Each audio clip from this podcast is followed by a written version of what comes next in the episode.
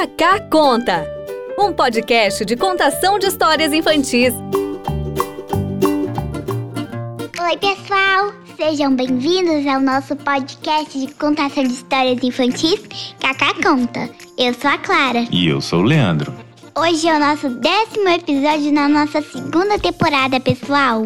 E hoje nós vamos contar a história Rã de Três Olhos, de Olga de Dios, da editora Boitatá. Boitatá. Esse é um livro que a gente já tem há muito tempo, Clarinha. É verdade. O papai comprou um monte de livro da editora Boitatá, um monte de uma vez. São todos ótimos, né?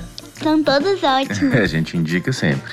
Uhum. E hoje a gente vai começar com Rã de Três Olhos. Vamos lá, Clarinha? Vamos! Ele li, esse livro a Olga dedicou para todas as pessoas que trabalham dia após dia em defesa do nosso planeta.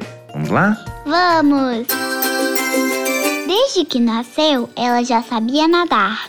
Começou a crescer e se transformou na primeira rã de três olhos. Como todos os anfíbios, tinha uma pele muito sensível e como a água em que vivia es- estava muito suja, ela precisou vestir um maiô listrado para poder nadar. Rã de Três Olhos continuou crescendo e aprendeu a saltar.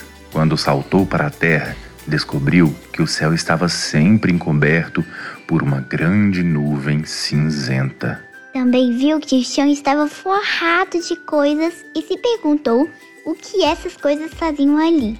Rã de Três Olhos adorava conversar com a sua avó.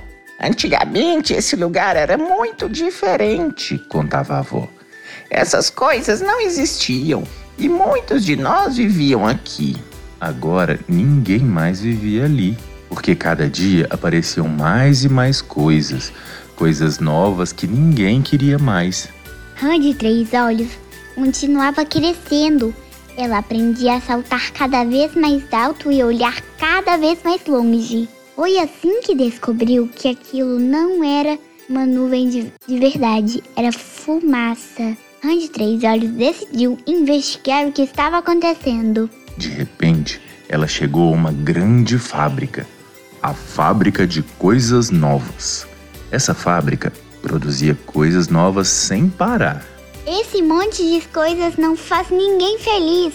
Rã de Três Olhos queria pedir à fábrica que parece de produzir tantas coisas, mas não sabia como. Então, a Rã de Três Olhos decidiu gritar, gritar bem alto para que a fábrica parasse. Foi o grito mais alto que uma rã já havia dado.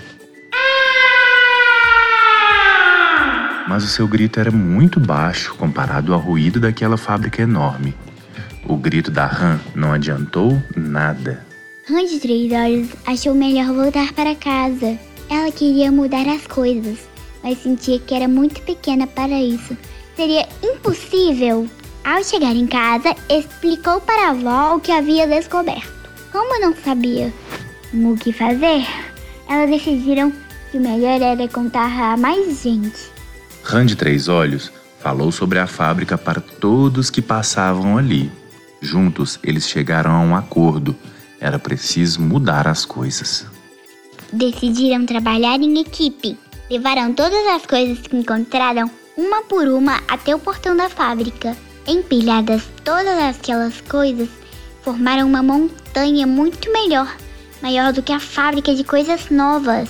Quando a fábrica viu todas essas coisas juntas, percebeu que talvez não fosse necessário produzir tantas coisas novas. Daquele dia em diante, a fábrica começou a reutilizar as coisas que já existiam e pouco a pouco a lagoa foi melhorando. E a fábrica também ficou melhor. Olha que linda que a fábrica ficou. Rã de Três Olhos pôde finalmente tirar seu maiô listrado e nadar do jeito que mais gostava.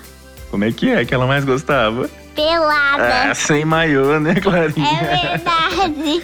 Clarinha, esse livro é muito legal. O papai adora ele, que faz a gente repensar, né, o nosso consumo, ficar comprando muita coisa que a gente não precisa mais, né?